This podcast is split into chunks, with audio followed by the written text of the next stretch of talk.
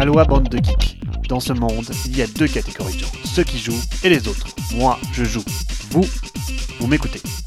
Salut à tous, dans l'actu ludique cette semaine, Achète se paye Randolph, tandis qu'Asmodée se paye Super Meeple, Knizia rompt avec Great Games, Hasbro perd son monopole sur la marque Monopoly, et côté sortie, Days of Wonders s'attaque au puzzle solo, tandis que Adastra revient dans l'univers Artemis Project et Friedman Frisseux nous propose Free Ride, un mix entre les aventuriers du rail et Transamerica.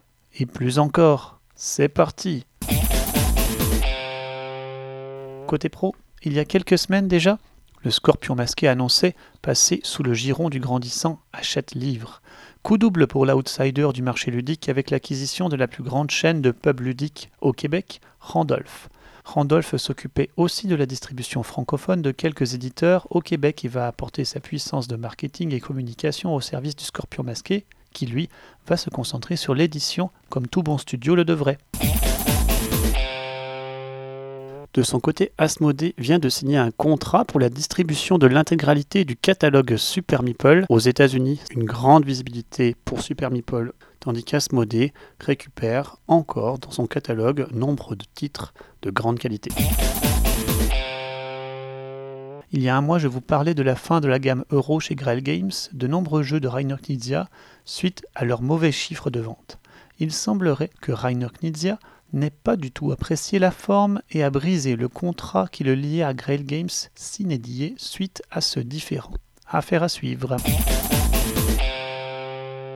Plus rigolo encore avec la mésaventure de Hasbro qui a perdu le monopole de l'utilisation du nom Monopoly en Europe suite à un procès intenté par un éditeur tchèque publiant le Drunkopoly. Oui, Hasbro a perdu en procès pour n'avoir pas fait ses devoirs et n'avoir pas pris la peine de démontrer un usage légitime, genuine use en anglais, et justifier cette marque.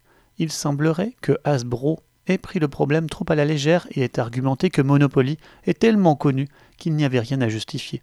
Hasbro nous a donc fait une Chuck Norris, mais les juges ne s'y sont pas laissés prendre. Côté sortie, cette sortie curieuse où quand Days of Wonders marche sur les juteuses plates-bandes de Smart Games. Oui, l'éditeur va sortir un spin-off solo des aventuriers du rail en mode jeu solo abstrait, magnifique et coloré. Il se nommera Train Switcher et proposera 40 défis où vous devrez déplacer vos trains de gare en gare dans le but de les réordonner dans l'ordre demandé. Un petit air de tour de Hanoï avec contrainte. Le produit est magnifique. Avec 40 défis seulement, saura-t-il convaincre alors que tous les Smart Games démarrent avec 60 à 100 défis de difficulté progressive Ad Astra, le jeu de science-fiction cinéfeuille d'outils et laget, revient dans l'univers de The Artemis Project, l'euro à interaction forte à base de dés. Ad Astra revient donc dans une version remasterisée sous le nom The Artemis Odyssey, sortie prévue 2022. Le prochain jeu de l'auteur aux cheveux verts, Friedman Frisseux, se nommera Free Ride. Encore un jeu de train et il semblerait que ce soit l'un de ses designs les plus anciens. 13 ans d'âge, bon cru Friedman a déterré le sujet l'année dernière en mentionnant que le jeu ressemblait à la fois aux aventuriers du rail et à un jeu que j'apprécie beaucoup pour sa simplicité, Transamerica. Alléchant à mes goûts, sortie prévue pour SN cette année comme d'habitude.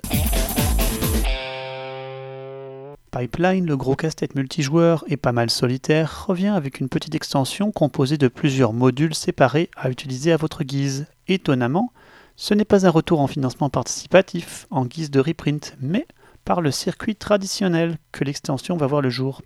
Elle est prévue en anglais pour septembre et elle se nommera Emerging Markets, les marchés émergents, au programme de nouveaux marchés, de nouvelles cartes technologies et des innovations pour pimenter le jeu.